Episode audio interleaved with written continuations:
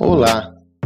Espero que você tenha um dia com serenidade, um dia de aprendizado e realizações.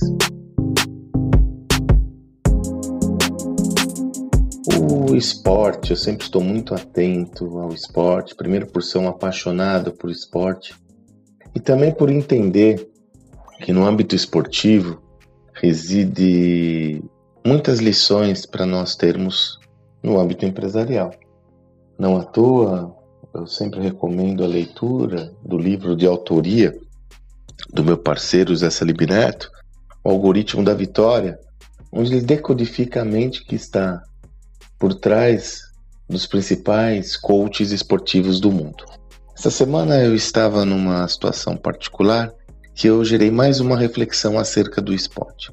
Você já percebeu quem gosta de esporte, não importa qual modalidade, que existem esportistas ou equipes que, ao se verem numa situação negativa de derrota numa partida, tendem a não conseguir se recuperar e piorar ainda mais o seu, a sua performance e desempenho? São equipes ou esportistas que, quando estão abaixo, quando estão perdendo, acabam tendo uma, uma atuação até irreconhecível. Você fala, puxa, mas o que aconteceu, né?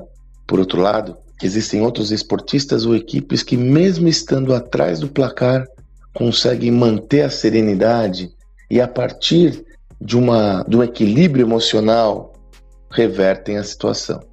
O mundo esportivo é cheio desses casos. Eu me, me recordo da equipe é, de vôlei olímpica brasileira numa das Olimpíadas, quando estava vencendo a Rússia por 2 a 0 e tomou o reverso por 3 a 2. Me recordo de algumas partidas míticas de Nadal, Federer, o Djokovic, né? Me recordo alguns times de futebol que conseguiam ter a capacidade de virar jogos e se notabilizaram por isso.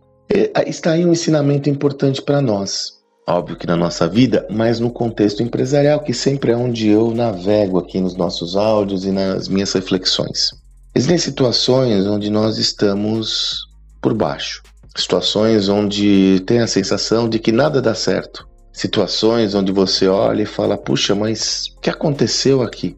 A forma como você reage a essa situação é fundamental para sua recuperação ou não desse momento, que às vezes é um momento específico. Por isso que eu brinco aí, é mais do que saber ganhar, às vezes é saber perder. É quando você está ali naquela perspectiva negativa, ter a resiliência, o controle emocional, por que não dizer até a paciência para poder encontrar serenidade olhar para os lados, buscar enxergar além da, da árvore, enxergar a floresta e começar a enxergar novas perspectivas de recuperação. Então, a primeira dimensão do controle emocional é que, por meio dele, você consegue ter mais clara evidência das possibilidades, e a segunda lógica desse saber perder é você não se abater e não ter um ônus sobre a sua autoestima. Afinal, não é subitamente que você esqueceu de tudo, não é de repente que tudo que você fez está dando errado, não é de repente que você é uma incompetente ou um incompetente. O que, que é isso? Mas muitas vezes nós nos auto-sabotamos numa situação como essa. Então, eu, como eu já disse milésimas vezes, todos os empreendedores de sucesso que eu estudei lá no meu sucesso.com, não houve nenhum que não passou por severas adversidades. Alguns pensaram em desistir Outros é, pensaram que não ia ter solução. Porém, todos eles encontraram em alguma fonte a capacidade de ter o um entendimento de que aquilo era um momento, que eles continuam sendo, na essência, aquilo que sempre foram e que tinham condições de virar o jogo. De novo, talvez tão ou mais importante que saber ganhar é saber perder, porque a partir desse nível de consciência você consegue transformar a derrota numa vitória. Espero que você tenha um excelente dia e até amanhã.